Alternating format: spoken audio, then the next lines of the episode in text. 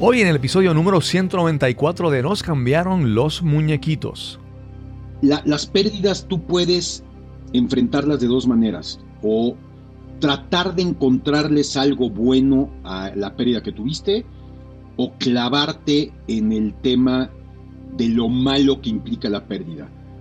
Y la pregunta normal es, ¿qué tiene de bueno que se muera tu mamá cuando tienes 10 años? Pues, pues sí tuvo de bueno. O me volví una persona que es muy difícil que se enoje o se ponga triste o se preocupe por nimiedades. Mi nombre es Cristóbal Colón y esto es Nos cambiaron los muñequitos. Nos cambiaron los muñequitos. Nos cambiaron los muñequitos. Nos cambiaron los muñequitos. Nos cambiaron los muñequitos. Nos cambiaron los muñequitos. La realidad es que te afligirás para siempre. No superarás la pérdida de un ser querido. Aprenderás a vivir con esta. Sanarás y te reconstruirás en torno a la pérdida que has sufrido. Serás completo de nuevo, pero nunca serás el mismo. Ni deberías ser el mismo, ni querrías serlo. Comenzamos con estas palabras de Elizabeth Cobbler-Ross, psiquiatra reconocida y escritora, creadora de la teoría de las cinco etapas del duelo. Te doy la bienvenida a este nuevo episodio de Nos cambiaron los muñequitos. Gracias por acompañarnos y esperamos que esta nueva conversación te sirva de inspiración y aprendizaje. Te presento a nuestro invitado de hoy. Hola, mi nombre es Ricardo Viso. Eh, todo mundo me dice Viso. Platicaba con Cristóbal. Ricardo realmente solo me dice mi padre cuando esté enojado conmigo. Entonces, viso para todos ustedes. Y estoy muy contento de estar aquí con Cristóbal para platicar un rato de pérdidas, de cambios y de varios otros temas. Viso es un empresario, creador de negocios y marcas y líder con experiencia internacional. Desde muy joven ha tenido que aprender a lidiar con pérdidas familiares, comenzando con su madre a los nueve años. Todas esas experiencias lo han llevado a desarrollar una forma peculiar de manejar el duelo y las pérdidas. Recientemente, Viso enfrenta una situación de salud que pone a prueba su fortaleza, determinación y actitud ante la adversidad.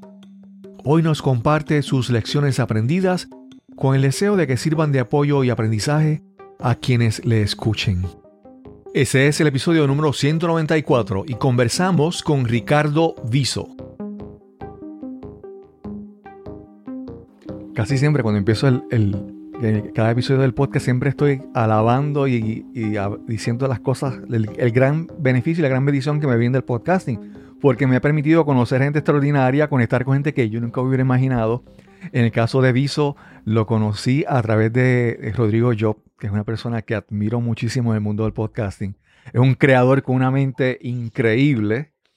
Y, Rodrigo me dijo, mira, tienes que conocer a, a Viso. Y me envió un video de una, una conversación que tuvieron. Y yo dije, wow, aparte de, de su mensaje, pero si es recomendado por Rodrigo, yo, yo tengo que conocerlo y tengo que conversar con él. ¿Cómo estás, Viso? Bien, muy bien, gracias, Cristóbal. Muy bien, afortunadamente. Viso, háblanos un poco de, tu, de tus inicios, dónde naciste, dónde te criaste, si puedes hablarnos un poco sobre eso. Sí, claro que sí, ahí te va. Es, yo nací en Estados Unidos, en la ciudad de Denver, porque mi padre es doctor, es médico, y él estaba haciendo su residencia y su especialización en Colorado. Nací yo allí, eh, me regresé a México con ellos, con mis padres a los dos años, dos años y cachito, y viví en México. Mi madre murió cuando tenía yo 10 años, muy joven, muy chavito, y mi papá volvió a casarse a los, un par de años después de, de, que murió mi mamá, y eh, crecí en México, me, o sea, estudié toda la, la primaria, secundaria, preparatoria, todo en la Ciudad de México, Y luego estudié, ahí se pone, ahí desde el principio como hoy se pone interesante, pero en la carrera estudié realmente prácticamente siete años, porque cambié de carrera, cambié de universidad, y mi papá me seguía apoyando, que la verdad hoy en día lo veo y digo, madre mía, ¿cómo? ¿Por qué lo hizo? O sea, creo que hoy nadie lo haríamos con nuestros hijos por ninguna razón, ¿eh? como que lo dices, estudié siete años, ya tardé casi el doble. Empecé contaduría pública, digo, empecé ingeniería, luego me cambió otra ingeniería, luego administración de empresas, acabé contaduría pública, que es lo más alejado a como soy. pero ya tenía que acabar, me quería volver a cambiar y mi papá obviamente me dijo que ni por equivocación. Entonces estudié en México también y luego he estado viviendo en México y en Estados Unidos. En Estados Unidos llevo viviendo ya hoy 12 años, casi 13 años en Texas, en la ciudad de Austin. Y pues digo, ese es brevemente de dónde vengo. Mis padres, mi familia es judía, es de origen judío, todos mis abuelos son de origen húngaro, polaco, ucraniano y ruso, de hecho. Eh, yo no me crié bajo la religión, no, no, no, soy practicante, pero bueno, ese es mi, mi, vengo de ahí y estoy criado así. Entonces tengo una mezcla muy divertida, muy interesante, porque mis amigos son todos católicos, tengo amigos judíos, crecí como judío, pero luego murió mi mamá y ya no.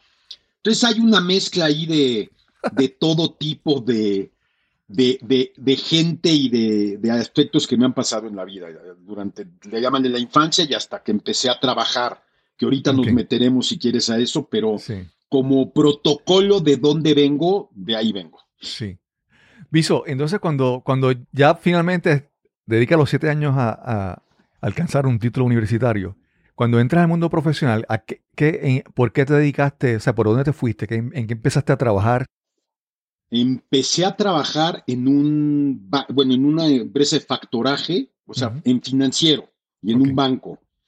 Era yo un representante de un banco muy chiquito, en, muy pequeño ahí en México.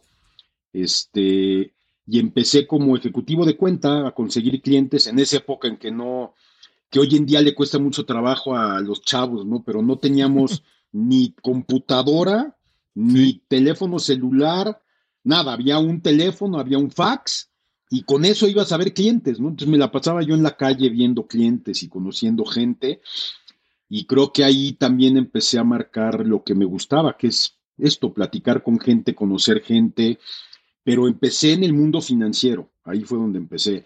Antes de eso estuve trabajando durante la carrera en una empresa de, uniformes industriales en la bodega. Me pusieron de bodeguero y de armar paquetes, que eso creo que fue una de mis enseñanzas más importantes en el inicio de mi vida. Y también trabajé en un taller mecánico, donde estuve prácticamente tres semanas limpiando piezas de carro con gasolina. Eso era lo que hacía todo el día. Yo quería aprender mecánica y me pusieron a limpiar y uh, a pagar la cuota, ¿no? Pero llegaba yo a mi casa drogado, porque todo el día limpiaba con gasolina, llegaba drogado.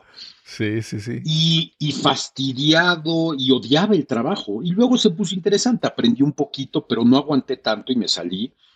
Y luego fue cuando tuve la, que fui a trabajar con un tío que tenía este negocio que aparte yo cuando fui a, trabajar con él era de mi tío favorito y era como, no, este me va a consentir y me va a poner en una oficina y me va... Y me mandó a la bodega, me mandó a la bodega a amarrar paquetes de uniformes en una zona de la Ciudad de México que es peligrosa y que quedaba en transporte público a hora y media de mi casa. Entonces fue sumamente importante, hoy, hoy lo veo, en esa época no, pero fue creo que el trabajo que más me enseñó acerca de lo que es importante en la vida, la verdad. Pero ahí, eso fue lo que empecé a hacer durante la carrera y saliendo de la carrera. Claro, claro. Tú, lo que he visto que tú eh, más recientemente trabajas en algo, pues, digamos, más creativo, más en la parte de, de empresarismo, de desarrollo de negocios, ¿verdad? Eh, y veo todas esas cosas desde el principio, eh, desde limpiar piezas de, motores o piezas mecánicas con gasolina. ¿Cómo todas, cómo todas esas destrezas que fueron, que fueron, que fuiste adquiriendo en tu vida, este, te llevan a esto que has estado, que haces más recientemente con tu trabajo en los últimos años? Yo creo que lo que más me, más que habilidades obviamente técnicas, o lo que me enseñó es a tratar a la gente, a entender a la gente. O sea, yo o trabajé en un taller mecánico, trabajé en una bodega, y luego he tenido trabajos donde trabajo con los CEOs de una empresa, trabajo con clientes muy grandes, importantes. Entonces he aprendido a, a sentarme y a platicar con todo tipo de gente de cualquier lugar, de donde sea, como sea, sepa lo que sepa. ¿A qué me refiero? Me puedo sentar con quien sea y tener una conversación bonita, tener una conversación donde podemos entendernos y sacar lo que tenemos que sacar. Entonces, eso fue creo lo más importante. Yo he puesto, he arrancado muchos negocios, he fracasado en muchos negocios, he sido empresario, he sido empleado en una empresa en México bastante grande, formé parte del consejo directivo de esa empresa, o sea, llegué a un nivel importante. De verdad he estado por todos lados. He hecho, he trabajado en operaciones, en ventas, en logística. Entonces, verdaderamente, inclusive hace cuatro años que me sentaba con, con chavos, ¿no? A platicar de, ¿Y cuál es tu especialidad? Madre mía, no sé. de verdad no sé y me costó trabajo porque nunca, creo que más bien, nunca he estado haciendo lo mismo más de dos años. Nunca. Wow, Nunca en mi vida. Sí, sí. Te digo, el, te digo la palabra habilidades porque en inglés hay, una, hay un término que le llaman soft skills. y, y, a veces cuando decimos habilidades pensamos en, en por ejemplo, que sé soldar o soy mecánico automotriz o, puedo eh, instalar cablería de redes informática, ¿verdad? son como que esas habilidades, pero esas habilidades blandas, esas soft skills en inglés, que para mí son habilidades, son tan importantes, a veces como que las personas subestiman o las ponen en un segundo, en un segundo plano. Yo esta mañana conversaba con mi esposa y ella, yo escucho sus quejas de, de personas que trabajan en su, en su compañía y de las cosas que hacen. Y uno dice, ¿cómo es posible que haya tanta gente trabajando a, a tantos niveles que, posiblemente ni siquiera se dan cuenta de sus deficiencias sociales o de comunicación. es que no nos las enseñan. Sí, el gran problema que acabas de decir, y estoy totalmente de acuerdo contigo, y yo por eso, yo lo que creo que lo que más aprendí y agradezco es ese, esa parte de poder interactuar con la gente porque te permite cuando tienes una posición de liderazgo, hacerla mucho mejor porque sabes tratar a la gente. Y cuando tienes una posición donde tú eres la persona que tiene que, eh, que, hacer caso o que tiene que, que, seguir a alguien, también lo sé hacer muy bien. Entonces, creo que tiene que ver con eso y creo que el gran problema en las empresas, ahorita que lo dices, es esa. Nunca nos enseñan en la escuela soft skills, a nadie. Nadie te las enseña a lo mejor te toca suerte como yo para mí es de haber tenido los trabajos que tuve donde lo aprendí, pero nadie hace hincapié en ellas, como lo decías con tu esposa, y nadie te las enseña. Nadie. y es una, es terrible porque sin duda es lo que hace que mejor puedas funcionar con cualquier equipo en cualquier situación. Sí. Y, déjame eh, yo ya que estamos aquí como que divagando en este tema, ¿verdad? Eso, aparte de que las personas no se, no se les enseña, no aprenden estas destrezas, también yo he visto que hay, me, yo he visto personas que en el trabajo tienen una personalidad y tienen una forma, una actitud, una forma de comportarse y en su vida personal son otras. Y entonces a veces pienso que las personas como que ponen en compartimientos separados su vida personal y su trabajo. Y a veces en su trabajo reflejan unas cosas que en su vida personal, familiar, social, es diferente. Y uno dice, wow, pero si esa persona al menos permitiera que esas dos cosas eh, hubiera como que una, una osmosis a través de la membrana y se tocara y transfiriera una cosa de la otra, ¿verdad? Se beneficiaría. Y entonces creo que esa, esa, esa parte de fraccionar mi vida en diferentes segmentos a veces hace que nuestra vida sea, no sea, sea menos rica, vamos a decir así, sea menos plena. Totalmente, totalmente. ¿no? O sea, a ver, de entrada, y otra vez vengo a, creo que es lo que nos enseña, ¿no? En, la, en el trabajo tienes que ser así, mm, y así para que puedas llegar a esto. Y eso era antes, hoy no es así. Y si fuera, y si tiene que ser así, al menos yo es algo que no me interesa. O sea, creo que el tener que actuar de cierta manera para que puedas pertenecer a un grupo en tu trabajo, donde sea, no funciona. Tienes que ser como eres y creo que eso te permite vivir más tranquilo, vivir en paz y, te va a ir mejor en mi cabeza, ¿eh? Pero hoy creo que todavía hay correctamente, como dices, mucha gente que, te digo, sigue con esa, no, no, no, a ver, uno, no mezcles trabajo con persona y dos, si tú eres muy así, pues no, bájale un poquito porque en el trabajo tienes que ser así. Y mira, hablando de Rodrigo Job, que decías, Rodrigo Job lo conozco hace muchos años y él era un empresario o era un, ejecutivo de una empresa que si tú lo ves 15 años atrás, no lo reconoces contra lo que hace hoy. Pero Rodrigo era y es como es hoy. estaba atrapado en un traje, en una personalidad que no iba con él. Entonces no estaba contento.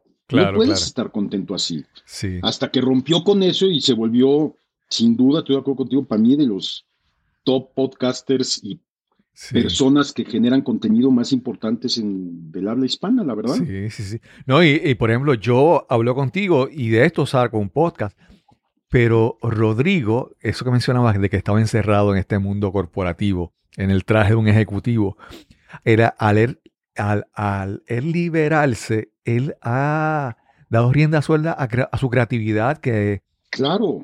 Ha creado, él escribe, ficción, ha hecho el podcast eh, Avisen a Berlín, que es una, una historia una maravilla. Sí, entonces dice, wow, eso se estaba desperdiciando allí. Y dice, qué bueno que salió de ese, de ese disfraz que tenía.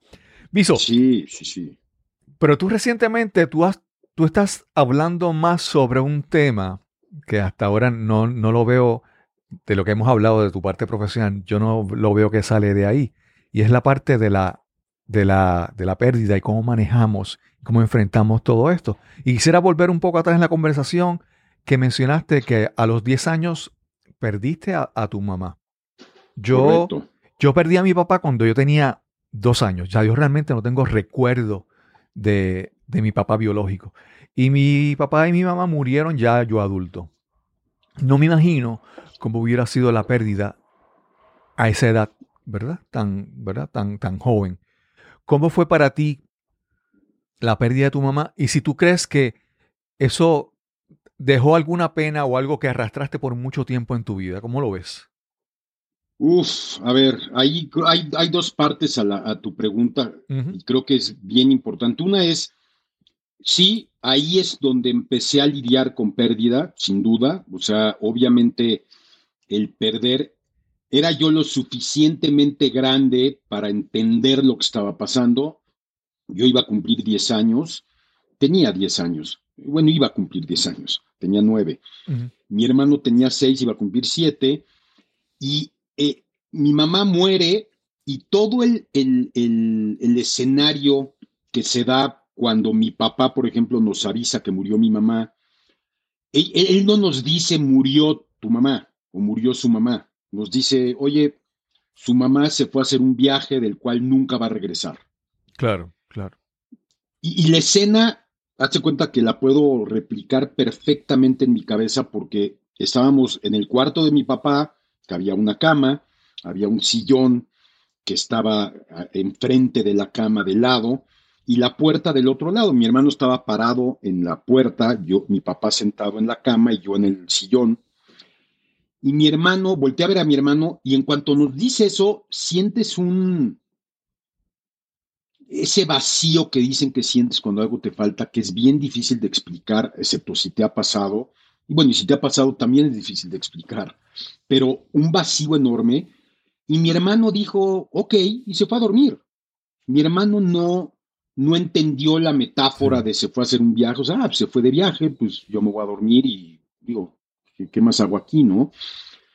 Y yo obviamente entendí perfectamente que no iba a volver a ver a mi mamá. Y, y se vuelve un, es muy, muy fuerte, obviamente, digo, no, no tengo ni que eh, decir, es, es, muy, muy fuerte. ¿Cómo empecé yo a lidiar con eso? Creo que cuando lo veo en retrospectiva es, yo hablaba con quien sea, donde sea, de la muerte de mi mamá. Mi mamá se murió. Y ya no la voy a volver a ver. Y, y creo que el hablarlo y constantemente sacarlo de mi organismo, llamémosle, me ayudó eh, efectos que tuvo, que me preguntas, muchísimos, buenos y malos. Y ahí es donde entra la primera lección de pérdidas, que digo, vamos a ir a, lo largo del capítulo, pero por favor. he tenido muchísimas, pero las pérdidas tú puedes enfrentarlas de dos maneras, o tratar de encontrarles algo bueno a la pérdida que tuviste, o clavarte en el tema de lo malo que implica la pérdida. Y la pregunta normal es, ¿qué tiene de bueno que se muera tu mamá cuando tienes 10 años? Pues, pues sí tuvo de bueno. O sea, me volví una persona que es muy difícil que se enoje o se ponga triste o se preocupe por nimiedades. Yo me vas a haber preocupado muy pocas veces. ¿Por qué? Porque cuando murió mi mamá, en ese momento, ¿qué puede haber peor? ¿Sí me explico? Entonces me hizo de un carácter que me permite lidiar con muchas cosas de una mejor manera que mucha gente que a lo mejor no ha tenido una pérdida tan fuerte como la tuve en ese momento. Que no le deseo a nadie que pase, no, que no es bonito, no, que es muy fuerte, fuertísimo. O sea, no tener a tu mamá, digo, las primeras semanas, por darte una idea, mi papá iba a llegar en esa época otra vez, recordemos, sobre todo en ese, pues estás hablando de 1978, 79, no habían más que un teléfono en tu casa, no había celulares, no había nada. Mi papá llegaba más tarde de lo que normalmente llegaba y me entraba una angustia de que algo le pudiera pasar, que era, era enfermizo, o sea, yo me ponía muy mal si no llegaba mi papá a la hora que tenía que llegar. Wow, wow. y son efectos que, ¿Qué efecto tuvo para futuro? Pues mira, hoy, hoy lo estoy entendiendo más también con terapias y cosas así, pero de que te cambia por completo cómo enfrentar y cómo ver muchas cosas en tu vida es un hecho, pero hay que encontrarle la parte buena de lo que pasa y hay que, hay que, hay que trabajar en buscarla, no te llega iluminadamente de, ah, mira, murió tu mamá y ahí te va un golden nugget de, no, no, no, funciona así. Viso, ¿cómo te explico? Mencionaste que las pérdidas las podemos manejar de dos, de dos maneras, ¿verdad? Tratar de ver lo bueno de, lo que pasó o quedarnos en, ver lo malo. Pero a veces, vamos, hay, una generación que tal vez creció y vio Back to the Future, la película, donde alguien viaja al pasado y cambia. Y entonces el tema del viaje en el tiempo en las películas de ciencia ficción, eso es algo común, ¿verdad? Y más atrás, yo recuerdo había una serie más vieja todavía. Se llamaba El túnel del tiempo. Entonces, esta, esta, fantasía o esta ilusión de querer seguir pensando en el pasado, tal vez si hubiéramos hecho algo diferente, ¿verdad? Siempre viendo todo en, retrospectiva. Si hubiéramos pasado esto, si yo hubiera hecho esto otro, ¿verdad? Y yo no sé si en, en la forma en que tú ves esto, también esto de entender de que lo que ocurrió, ocurrió y no hay eh, beneficio en tratar de entender algo que pasó porque es algo que ya es absoluto. Entonces, hay, te, digo, por ejemplo, mi, cuñada falleció ahora en verano. Y, Lo siento mucho. y parte, y parte, gracias. Y parte de la, de la, de la lucha o del, ¿verdad? De mi esposa procesarlo es ella dice, ay, yo debía haber estado con ella en el hospital. Yo debía haberme quedado. Y, y yo digo, no, no hay forma. Ahora podemos mirar para atrás y entender, pero no hay forma. Lo que fue, fue. Y, y ocurrió porque era lo que tenía que ocurrir. No sé cómo, cómo tú ves eso, entender eso y ya. Y no perder el tiempo en esa imaginación del pasado. Creo que, visto otra vez en el clavo, eh, creo que es la primera enorme lección de la pérdida. Cuando tú tienes una pérdida, cuando pierdes algo, implica un cambio. Necesariamente hay un cambio. Y la pérdida puede ser grande, pequeña, de cualquier tamaño, pero cuando hay una pérdida de cualquier tipo, hay un cambio. Y ese cambio tienes que recibirlo, aceptarlo y ver cómo lo vas a enfrentar. Y creo que la peor manera de enfrentarlo para ti es tratar de entender por qué pasaron las cosas. Claro, claro. Eh, ah, digo, te, vamos a ir viendo en, los capítulos eh, más adelante, pero cualquier situación que me ha pasado, de verdad, y es empezando con la de mi mamá, y a esa edad, nunca pregunté, ¿y por qué mi mamá? ¿Y, por qué a mí me pasa esto? Pasó. Claro. Pasó. O sea, no. Claro que de repente te llega a la mente, híjole, pues igual pude haber hecho esto, pero no, no hay nada que puedas cambiar. Entonces, no tiene ninguna no es nada saludable para ti, para tu estado emocional, para, para sentirte mejor y para encontrar esa parte buena, el tratar de entender. Creo que perdemos mucho tiempo hoy en día en querer entender por qué pasan las cosas. Como dices, si hubiera hecho esto a lo mejor diferente, no hubiera pasado. Y está bien, pero ya pasó. Ya no puedes cambiarlo. Entonces, mejor, o si quieres entender por qué pasó, entiéndelo nomás para que no se vuelva a repetir, pero no para sentirte mal de algo que debiste o pudiste haber hecho para cambiar el que esa pérdida hubiera sido diferente. Ya fue la pérdida. Claro, Mejor acepta que viene un cambio, a veces enorme. Quedarte sin mamá a esa edad implica pues, cambios radicales en tu manera. Mi papá es doctor, es médico, entonces mi papá nunca estaba en la casa. Entonces, ¿qué pasó? me volví una persona, un niño independiente como pocos. O sea, yo a los 10 años, pues yo me hacía todo, yo dependía de mí y yo me resolvía problemas, cosa que a lo mejor, obviamente, niños de mi edad, pues le resolvía a su mamá. Yo no tenía mamá, me lo resolvía yo. Eso es algo bueno. Sí. No que en ese momento me diera cuenta otra vez, eh, pero acepte el cambio y vámonos a ver qué hay que hacer. Viso, tú tienes una, una, este tema tú lo has estudiado bastante y has hecho ya como, ¿verdad? Tú tienes un contenido creado. Tienes una serie de lecciones que vamos a ir más, vamos a ir, ya mencionaste la primera, que es, ¿verdad? Tomarlo de manera positiva o, ¿verdad?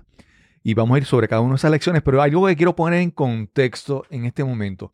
Y es que las personas pueden decir, ah, estamos hablando de la pérdida y Viso está hablando de su mamá que murió cuando él tenía 10 años. Ya él tuvo tiempo para procesar todo eso, ¿verdad? Es, procesamos la pérdida que ya pasó, pues con más tiempo, qué sé yo, pero tú estás viviendo una situación actual que, que la estás manejando, no es que estás procesando lo que pasado, también tú estás en este momento manejando una, una, situación que te, que te obliga a pensar en cómo manejas las pérdidas. A ver si nos puedes hablar un poco sobre tu situación de salud ahora. Sí, yo de hecho me detectaron cáncer hace exactamente en junio de 2021. Era un cáncer, un tumor bastante grande en la parte baja del esófago, parte alta del estómago. Y para ser corto el, tema, para llegar al tema de la pérdida, me quitaron todo el estómago, no tengo estómago. Este, una cirugía muy, muy complicada, muy, muy impactante porque cuando hablas de, oye, no tengo estómago, es como, ¿cómo no tienes estómago? Es imposible no tener estómago. No, no, no tengo estómago. Wow. Y, y obviamente el enfrentarte a, una pérdida de salud de ese nivel, a una pérdida de un órgano como es el estómago, vuelvo al mismo tema, es, sí puedes decir, ah, mira, es a toro pasado, lo que sea, pero la pérdida de hoy, por darte una idea, cuando a mí me detectan el cáncer o me diagnostican que tengo el tumor, mi primer 10 días me deprimí terriblemente, me dio miedo, me sentí muy mal, me dio, me preocupé muchísimo por mis hijos, por mi esposa, qué va a pasar, y enfrentar tan, tan cercanamente a la posibilidad de morirte es, es, es muy complicado, es muy, es feo. Por más que le quieras dar vueltas, nunca estás preparado para que te digan algo así. Claro. Yo siempre he sido una persona muy optimista. Yo veo la vida muy light, esa es la realidad, a veces demasiado para mucha gente. Una, hay una parte que llama, le llamo, yo, soy una persona irresponsablemente optimista. y sí, a veces sí, pero prefiero vivir la vida así. Y aún siendo así y aún teniendo, cuando te dicen tienes un tumor y te puedes morir, es, es, un, es una barrera y es un cambio gigantesco en tu vida. Claro. Y luego lo que empecé a decir es, bueno, a ver, otra vez, ¿qué puedo hacer para curarme de este cáncer, no? Y hice varias cosas, pero la primera fue, tengo que cambiar mi actitud. No puedo sentirme triste, mal, porque ni me ayudo, ni le ayudo a la gente que me preocupa que está siendo afectada por mi cáncer. Claro, claro. Y empecé mi tratamiento, que era un tratamiento de seis semanas muy agresivo, con radiaciones, quimioterapia, todo el tinglado. Y mi actitud cambió por completo. Mi actitud fue, ¿qué necesito hacer para curarme? Ah, pues a eso me voy a dedicar y necesito para curarme en mi cabeza estar en paz y pensar que realmente me voy a poner bien. Y es un ejercicio mental. Todos los días es recordarte y te llega el pensamiento malo y hay que quitarlo. Y alguien quiere platicarte una historia terrible y lo haces al lado y el doctor quiere platicarte la estadística y el tipo de tumor y, lo haces de lado y le dices, yo no quiero oírlo, no quiero saber qué probabilidades tengo, no me interesa tu estadística, a mí nomás dime cuál es mi tratamiento y lo voy a hacer. Y, hoy, me, hoy, hoy tengo cinco meses que me operaron, o sea, llevo, que tengo otra vez una operación, y estoy muy bien. He ido todo mucho más rápido y más acelerado para bien de lo que el doctor, de lo que todos esperábamos. Y en mi cabeza tiene que ver totalmente con la manera de enfrentarlo mentalmente. Se vino un cambio en mi vida pues, gigantesco. Yo llevo sin generar ingresos nueve meses, sin trabajo, cosas que en el mundo real que le llamo yo te, te afectan y te estresan y pero ahorita en el mundo donde yo lo que necesito es estar bien, pues no importa no tener trabajo, no importa no tener ingresos, lo que importa es estar bien. Claro. Entonces logras quitar eso de lado y para darte una idea, y es increíble, pero hoy, durante este periodo del cáncer, duermo mejor que lo que dormía antes, estoy más tranquilo, y es por ese trabajo mental y otra vez de aceptar el cambio. Vino un cambio gigantesco en mi vida. ¿Qué viene después?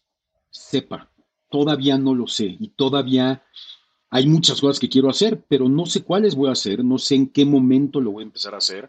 Ahorita lo único que quiero es terminar mi tratamiento, terminarme de curar y de ahí vamos a ver qué hacer. Sí. Y, te pregunto, cuando, cuando, tú mencionas que eres irresponsablemente optimista, ¿verdad? Y yo te escuché que tú has hablado, yo eh, estaba, eh, escuchaba la entrevista y escuchaba todas las cosas que tú te tomas y te comes y todas las cosas que te, has, intentado. Y entonces, eh, me imagino que eso ha sido como que un, una, una, confrontación tal vez con el médico. No hagas esto y tú lo haces, ¿verdad? Es, es, un poco, vamos a decir, como una, como una rebeldía contra él. ¿Cómo ha sido esa interacción donde tú has experimentado cosas y, y dices que ha funcionado, dices que has eh, progresado más de lo, de, lo, de lo esperado. Sí, sí, todo, mira, otra vez, no, no, es, me siento orgulloso de cómo lo he hecho, ¿eh? porque sí ha sido un esfuerzo mental y emocional muy grande, pero, ¿qué pasó? Eh, todo el tratamiento, otra vez, el tratamiento inicial fueron seis semanas, donde todo lo que me dijeron es se te va a caer el pelo, te vas a sentir pésimo, se te va a quemar la piel por las radiaciones, te vas a sentir bla, bla, bla, bla, bla, bla, bla. No me pasó nada. Excepto que el tumor se redujo prácticamente eh, a cero. Y logramos lo que teníamos que lograr para que la operación pudiera ser mejor. Qué bien, qué bien. Y luego vino, obviamente, cuando hoy es cáncer, hay una, un sinfín de pues, de consejos que te da la gente de, y mucho tienen que ver con la alimentación. yo nunca he sido, ni me consideraré, ni seré un, un ejemplo a seguir en tema de comida. Nunca. Me encanta comer, me encanta la comida, creo que es un privilegio poder comer y probar cosas. Claro. Pero nunca he sido una persona que esté enfocada en comer muy sano. No como tan mal, pero tampoco no soy un ejemplo. Pero cuando viene el cáncer, 90% de los consejos y de la es pues alcalino y esto y lo otro y mucha verdura y jengibre y cúrcuma. A ver, yo fui con el doctor y le dije, oye, Guillermo, está pasando esto, ¿qué es lo que hoy necesito yo? Y me dijo, a ver, haz lo que quieras, lo único que necesito es que no sigas bajando de peso, porque si sigues bajando de peso, nos vamos a meter en problemas con el tratamiento y para la cirugía. Claro. Ok, eso es lo único importante ahorita, lo único importante ahorita. Ok, entonces, ¿cambié mi alimentación? Sí. Ahora todos los días desayunaba pan dulce, comía carbohidratos, comía azúcar, cosas que no, pues que el azúcar hace que el tumor se vuelva más activo y no, o sea, sí, entiendo de dónde viene ciencia, pero mentalmente otra vez mi único objetivo era no bajar de peso. Claro, claro. Entonces, no voy a evitar bajar de peso si me pongo a comer verdura y lechuga y jugo verde y, jugo de guayaba con no no voy a bajar de peso, digo, no voy a evitar bajar de peso así. Sí, sí, sí, sí. Entonces, logré no bajar de peso comiendo cosas que todo el mundo me decía, madre mía, esto no puedes estar comiendo con cáncer. Pues sí, sí tan, lo debí de haber hecho que evité bajar de peso y logré estar todo el tratamiento y entrar a la cirugía fuerte y sin ninguna deficiencia de ningún tipo. Claro, claro. Entonces, eso tiene que ver con la mente y tiene que ver, si yo me hubiera sugestionado a, no, no, no, imagínate, si como azúcar, eso genera que el tumor crezca y estoy convencido que si hubiera comido lo que comí, me hubiera afectado. Claro, claro. Sí, yo creo que, eh, ¿cómo te digo?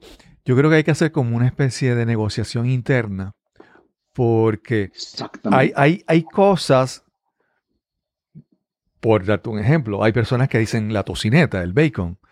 Eso es un placer, ¿verdad? Y yo creo que hasta cierto punto uno tiene que reconocer que uno tiene que buscar la salud física, pero también un poco la salud mental. El bienestar es sentirse a gusto y complacido.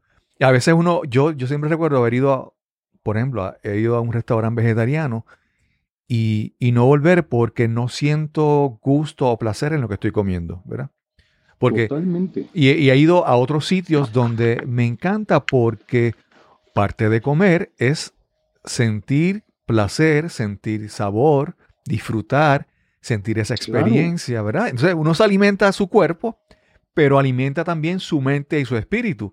Y hay veces que, que si nos enfocamos tal vez mucho en la alimentación precisa, empezamos a, causarle presión, estrés, angustia al resto de nuestro es ser. Que a ver, ese tema para mí es importantísimo, porque a ver, yo, ojo, yo no estoy diciendo que te alimentes mal. Claro, claro. Por supuesto que tienes que alimentarte bien, lo que tú le metes a tu cuerpo va a generar que estés mejor o peor, totalmente. Si yo me dedicara el resto de mi vida a comer todos los días pan dulce y pura porquería, pues me, voy a enfermar otra vez. Pero, pero el tema de alimentarte bien va mucho más allá de comer ciertas cosas, va con lo que dices, es sentirme bien. ¿Cuánta gente conoces que se alimenta increíblemente bien, pero vive estresada de la comida todo el tiempo, todos los días? Eso no es sano. ¿De qué te sirve meterte puras cosas sanas si mentalmente estás estresado todo el día? El efecto es contrario y, es eh, opuesto. Sí, sí, sí, sí. O sea, tú te vas a ver gente en estas zonas azules que le llaman donde la gente vive hasta 100 años y todo, no es gente que come pura verdura, perdón, no, no es gente que come, es gente que toma vino todos los días, es gente que come pasta, es gente que come, come de todo. ¿Sabes cuál es el mayor secreto? Que su salud mental y su nivel de estrés son cero. Sí, sí. No tienen estrés. El estrés es el principal problema en el mundo actual, para mí, ¿eh? Entonces, si tú comes muy sano, pero la el efecto de comer sano es que todos los días, ¡Ah! ya me pasé de mi porción, ya comí más calorías, hijo, y comí no sé qué, y estás estresado, no te sirve comer tan sano. Sin duda que no te sirve. Sí, yo, yo siempre doy, para mí un ejemplo clásico es el café. Ah, hoy sale un estudio que el café es eh, terrible, mañana sale otro que es positivo y en lo que se ponen de acuerdo. Pero yo estoy claro que, por ejemplo, yo el café nunca lo voy a dejar. ¿Sabes por qué? Porque las conversaciones más interesantes, más enriquecedoras, más profundas, con personas que, tomando un café. tomando un café. Y el café, para mí, principalmente es esta oportunidad de yo sentarme y sentarme contigo y conversar. Y el, y el café es el pretexto, es la excusa, ¿verdad? Y, nuevamente, un café tomado así, mira, yo, yo como te digo, el, el podrá tener un, un, un, efecto adverso, pero el beneficio que obtengo a otros niveles de ese café es mucho mayor. Es mucho, mucho mayor. Yo te aseguro, digo, no, soy doctor, no sé, pero es, es lógica o sentido común de tu ser si esa toma de café, oye, te genera que todos los días tomes cafeína, te genera esto de mal, está bien. Pero lo que acabas de decir, inclusive lo dices y se te ilumina la cara. Claro, claro. Entonces, el beneficio de tomar esa, perdón, pero es mucho mayor al, a lo negativo que tiene esa taza de café. Entonces, por supuesto que te ayuda a tomar café. Claro. Me digan lo que me digan, analicen lo que analicen. A ti, Cristóbal Colón, por como lo acabas de decir y como lo expresas, una taza de café diario, dos o tres, te salen mejor que no tomar café. Claro, claro. Viso, hay algo, te he escuchado también hablar sobre una herramienta que para ti es muy importante y es el humor. ¿Cómo, cómo, cómo, ¿Qué tan útil para ti es el humor manejando pérdidas pasadas o, o, o viviendo ahora en este momento? Lo más importante es el humor. Creo que el humor es el vehículo para lograr cambiar tu actitud y que ese cambio y esa pérdida la puedas manejar mejor. Sin humor es bien complicado. ¿Y qué implica el humor? Hay muchas maneras de generarlo. Para darte un ejemplo también, yo, cuando a ti te diagnostican cáncer y tú le dices a alguien que tiene cáncer, la mirada que te dan la es madre, pobrecito, casi casi te dan los santos óleos y y, es muy difícil, ¿eh? Porque también digo, eh, eh, no es fácil reaccionar ante eso. Cuando a mí me operan, me quitan el estómago, fue una operación de siete horas y media. Cuando me diagnosticaron el cáncer, la gente con la que quería estar es la gente que me daba carrilla, que me molestaba, que me hacía reír, que se burlaba de mí diciéndome, uh, tú ahora sí ya te vas a morir. Prefiero eso y reírme a que me digan, hijo, lo siento, y poner cara de tristeza y estar en un ambiente sobrio, eso, eso no sirve. Sí, sí. No sirve porque ese, ese reírte, aparte fisiológicamente también está comprobado que si tú te ríes, generas, generas bienestar en tu cuerpo. Entonces, yo pongo también muchos ejemplos cuando, cuando muere mi mamá, cuando muere mi tío, cuando muere mi abuela, he tenido mucha muerte también cercana. Es muy bonito recibir el cariño de la gente, lo siento mucho, pero ¿sabes de qué te acuerdas en esos momentos? De alguien que te hizo reír, de alguien que llega y te soltó un chiste, o alguien que te dice, uh, toras. Y a lo mejor es lo más irreverente que hay en el momento y lo más impropio, ¿eh? ¿Te acuerdas más de eso que de los 300, los 100 que te dicen. ¿Por qué? Porque en ese momento te hace sentir mejor. Cuando me operaron otra vez, que fue también de los momentos más difíciles porque no podía yo comer nada, cuando te digo no poder comer nada es, tomaba un vaso de agua en todo el día y me costaba un trabajo enorme y comía yo 200 calorías en el día. Entonces me sentía mal, me empecé a poner más débil, te empieza a poner de mal humor y, había mucha gente que me quería ir a ver, yo no quería ver a nadie. No me sentía con ganas ni ánimo porque no quería que me vieran así. La gente que quería ver, la gente que me hacía reír y me hacía, me molestaba. Y empiezas a, a, reírte de ti mismo y hacerte tú mismo chistes. Sin humor es bien complicado o más complicado reconocer esa pérdida y encontrar lo bueno de esa pérdida. Sí. O sea, haciendo chistes, por ejemplo, empezamos a darme cuenta de por qué las cosas buenas de no tener estómago. A mí un malestar estomacal me dura 10 minutos, a ti te dura dos horas o todo el día. Claro, claro. Oye, si oye tonto, no es tonto. Sí. Y eso salió de un chiste. Oye, entonces ya no tienes malestar estomacal. No, pues no, tienes razón, ya no tengo malestar estomacal. Ya, pues ahora sí, en eso te gano. Sí, sí, sí. Entonces, el humor es indispensable. Sí. Sí, Viso, eh, Viso hay, hay un, me vino a la mente ahora el caso de una, hay una comediante en Estados Unidos, no sé si la conoces. Ella se llama Tig Notaro. Tig Notaro, ella tenía una carrera como comediante, pero ella se hizo famosa porque en una, en una sesión, en una función de, de stand-up comedy, de comedia, ella habló sobre su, anunció su diagnóstico de cáncer y habló sobre eso. E hizo toda su comedia sobre eso. Y ese, y ese show, esa función se volvió viral. Y, y ahora, ella, después de eso, yo he visto que su, su carrera ha arrancado. Tiene, ha salido en películas, ha salido en todos lados. Tiene un canal, ¿verdad? Y le ha sido, le ha sido de mucho beneficio. Entonces, quería seguir hablando un poquito más sobre eso del humor, porque hay veces que algunas personas en inglés le dicen self-deprecating, ¿verdad? Es cuando decimos el humor donde nos reímos de nosotros mismos. Hay muchas personas que su humor es burlándose de otras personas o de situaciones externas. Ese humor donde tú te miras a ti mismo y te ríes de ti mismo, yo no sé, requiere como una especie de, no sé si decir madurez o estado, porque requiere como una aceptación mayor de ti, porque es muy fácil reírse cuando alguien va por la calle, resbaló y se cayó, ¿verdad? Pero mirar hacia adentro y, por ejemplo, eh, decir en mi caso, yo digo que eh, me dice, vamos a tirar una foto, y dice, bueno, sí, vamos a tirar una foto, pero deja que me acomode la pollina, por ejemplo. Porque me ¿verdad? Es, es reconocer lo, que uno, lo que uno puede entender que, está bien o está mal. ¿Cómo, cómo esa aceptación de ti y eh, usada a través del humor, ¿cómo, cómo te funciona?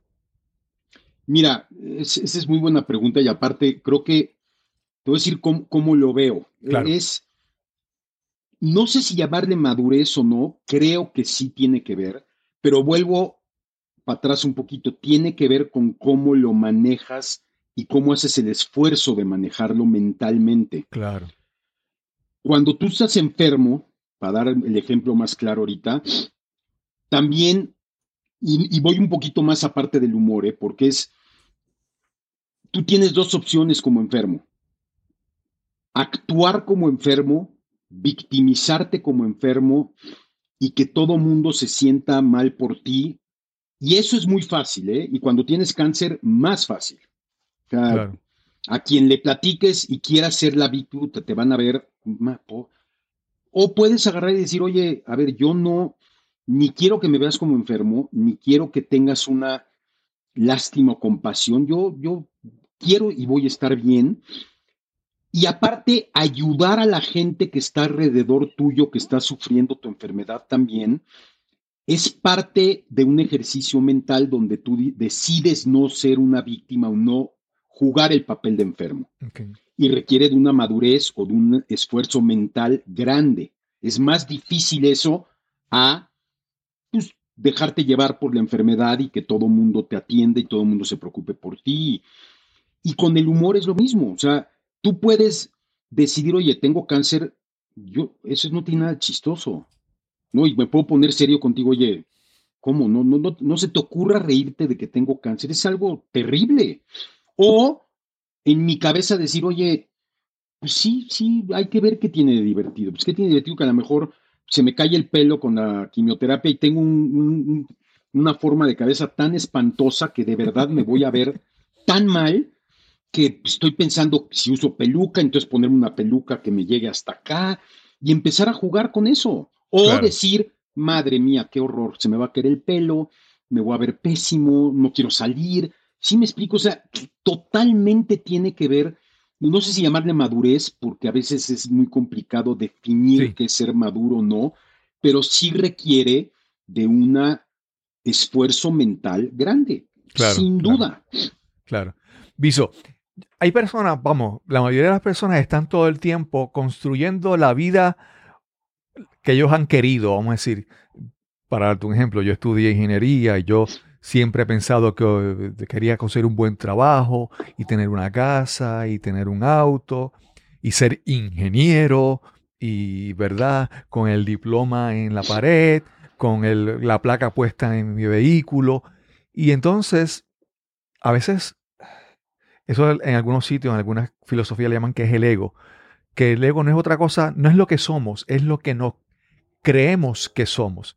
Y a veces nos apegamos tanto en lo que creemos ser, en que yo creo ser un ejecutivo exitoso, en, en yo creo que yo soy este ser súper agradable, que soy el alma de la fiesta, ¿verdad?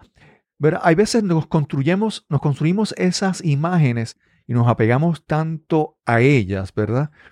Yo no sé si en tu caso este proceso es descubrir un poco lo que tú crees que eres y lo que realmente eres, ¿verdad? Es como que sobrepasar ese ego. ¿Cómo, ¿Cómo lo ves en tu caso? ¿Cómo ha sido esa experiencia para ti? Si has descubierto algo nuevo en ti que tú decías, wow. Sí, no, totalmente. Mira, no, no creo mucho en el tema de te da una enfermedad así y renaces y te, no, sigue siendo tú. Claro, claro. Pero por supuesto que ves cosas de manera diferente y lo que en el tema que acabas de decir, todo lo que en hoy para mí, ¿eh? todo lo que para mí no es vivir experiencias que me generen o alegría o paz con la gente que quiero, es irrelevante. Si tengo un título, si tengo el mejor trabajo del mundo, si gano millones, ¿puedo quererlo? Sí, puede estar en el fondo de hoy, sí, pero es irrelevante. Si a mí me hubieran dicho en junio, ¿sabes qué? pues sí te vas a morir. O me dicen, te vas a morir. Todo lo que acabo de decir, cuando ya te dicen que tienes la posibilidad de morir, créeme que sí es irrelevante. Y no te da ningún placer poder decir, oye, no, pero es que mira, ya me voy a morir, pero imagínate qué increíble que soy el director general de... ¿A quién le importa y a ti qué tanto te llena? Nada. Si yo me voy a morir y digo, viví todas estas experiencias con esta gente y cuando tú te acuerdas de momentos importantes, por ejemplo, si te pregunto a ti, oye, ¿qué te acuerdas del 2021?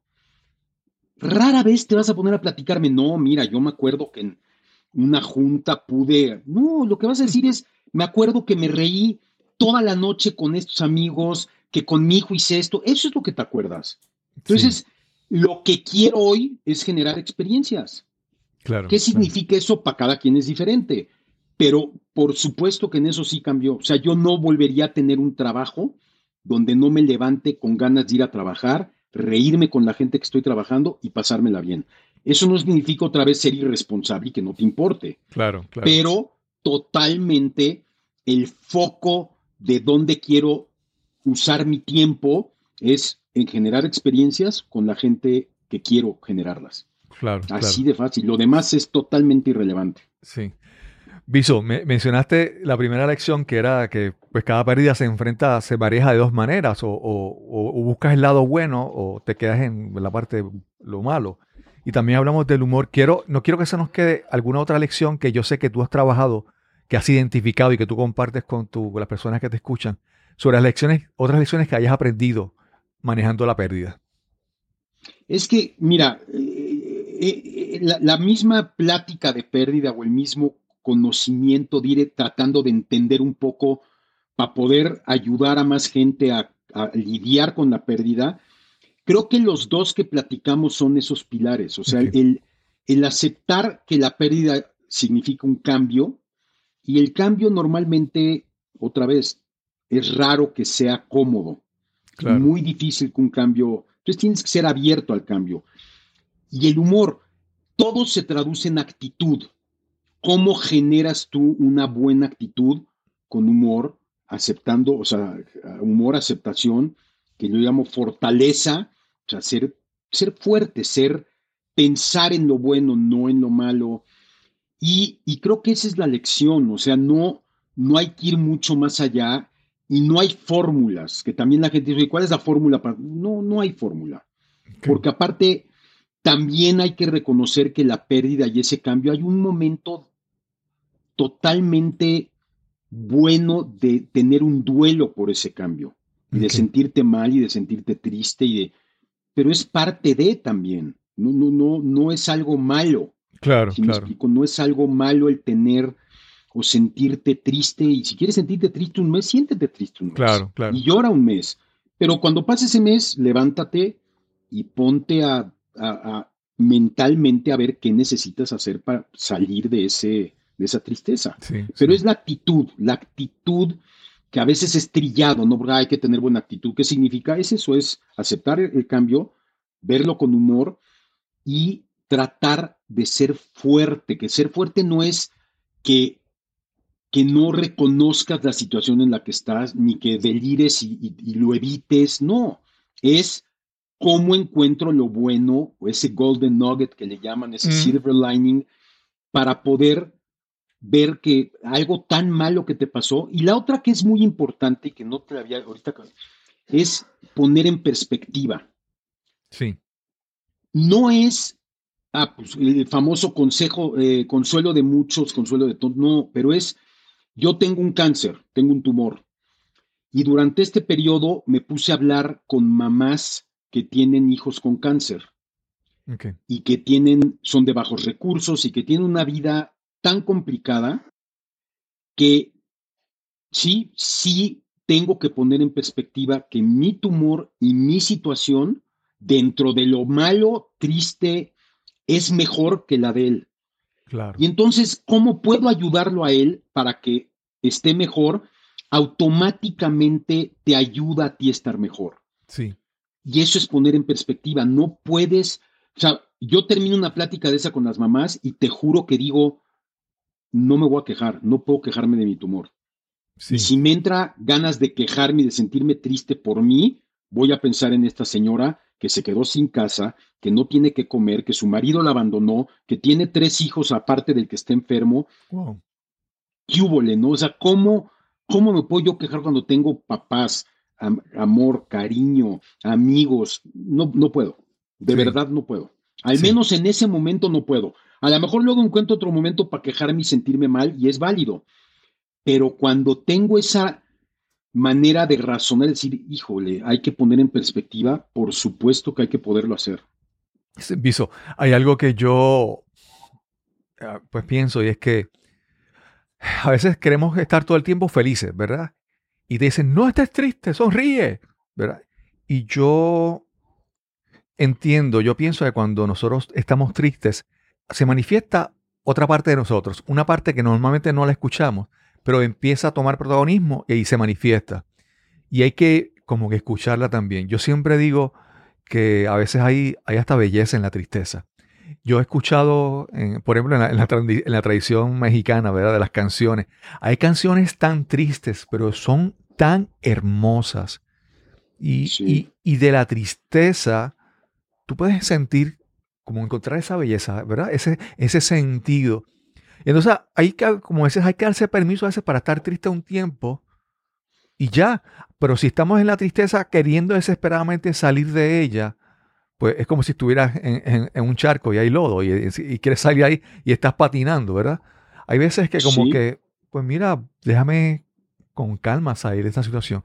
Y yo creo que esa parte de esa hay veces que si tomáramos decisiones cuando estamos felices y eufóricos, tal vez cometeríamos errores. Porque vemos el mundo diferente cuando estamos eufóricos a cuando estamos tristes, a cuando estamos preocupados. De acuerdísimo. Y, hay que reconocer que cada esa parte de nosotros somos lo mismo y que, vamos, vamos, es como, un, es como si fuera una junta. Tú tienes una corporación y tienes una junta y todos son diferentes. Vamos a sentarnos todos y vamos a, procesar esto. Yo creo que esa tristeza hay que darse, darse permiso para que, para que exista, para que ocurra al menos por un tiempo. No, y es, aparte es necesaria también, o sea, es necesario sentir ese dolor, sentir esa tristeza, sentir ese mal humor, y, y es más, en este trayecto de ocho meses de cáncer, por supuesto que han habido días malísimos, pero terribles, donde digo, güey, ya, ya, yo esto ya, ya no quiero, no puedo. Pero lo importante es, hay dos cosas ahí. Una es la que dices, oye, es no, pero sonríe, todo va a estar bien. A ver, no, ahorita nada va a estar bien. y no quiero sonreír, y dame chance de no sonreír y de pensar que no va a estar nada bien. Pero al mismo tiempo, tú permítete sentir eso y luego decir otra vez, ya, hasta aquí. Exacto. O sea, ya estuve triste, ya me sentí mal, ¿qué tengo que hacer o qué puedo tratar de hacer para no seguir así? Porque lo único que me va a traer seguir así es algo peor. Es un hecho otra vez que si tú todo el día estás de mal humor, o todo el día estás triste, o todo el día sientes dolor, y el dolor a lo mejor no lo vas a dejar de sentir, ¿eh? Si se te muere alguien, si... claro, claro. Es muy difícil dejarlo de sentir, pero sí puedes reaccionar diferente ante ese dolor. Claro, claro. Y ese es, ese es el objetivo. Sí. Yo, yo a veces siento también que ese dolor y esa tristeza, en el caso cuando alguien, alguien fallece y ya no está con nosotros, yo creo que hasta cierto punto es una muestra. Si amábamos a esa persona y esa persona no está, el amor que sentimos va a sentirse así. ¿Verdad? Y, y sentir que esta persona ya no está con nosotros y nos sentimos así es, es como honrar a la vida de esa persona, a la huella que dejó en nosotros. Porque, porque era importante. Y si, si, si fuéramos, si fuéramos, nada, si nada nos afectara, tal vez esa persona no era tan importante. Entonces, mira, yo siempre digo que el yo amo a mi esposa cuando estoy con ella y soy cariñoso con ella y la amo cuando ella no está y la extraño. Y ambas experiencias, no es que una sea mejor que la otra, ambas son la manifestación de ese mismo amor. Y tengo que, de vez en cuando, ¿sabes que Me voy a que este fin de semana voy a estar aquí y no voy a estar contigo. Y tengo que sentir, extrañarla. Para sentir verdaderamente, yo creo que ese amor. Totalmente. No, y mira, en realidad, otra vez, cuando muere alguien, no es para mí, ¿eh? no, es también encontrar, ay, qué bueno que murió, ya está en mejor lugar. El dolor lo vas a sentir. Claro, claro. Y más, hay muertes mucho más fuertes que otra por el tipo de relación que tenías. Claro. Yo, creo más, a veces se te puede morir un animal, una mascota, y es mucho más fuerte que si se te muere un, familiar. Así es. Porque tu relación es la que genera el nivel de dolor. Hay papás con los que tiene la gente una relación tan magnífica que es más doloroso. No quiere decir que el otro no, pero a veces se te puede morir una abuela, que es lo más importante, a veces un amigo. o sea, no hay, otra, no hay reglas, pero, y no es encontrar y decir, no, pues ya. Claro que vas a sentir el dolor y claro que vas a sentirte mal y a lo mejor por mucho tiempo, ¿eh? Ok. Porque extrañas, porque quieres, pero le encuentras, como dices, oye, hay una parte bonita de extrañar, hay una parte muy padre que me dejó y yo sigo aquí y qué tengo que hacer para que ese dolor, si hoy te afecta 24 horas del día, pues te empieza a afectar menos. Claro. tienes que encontrar la manera. Claro.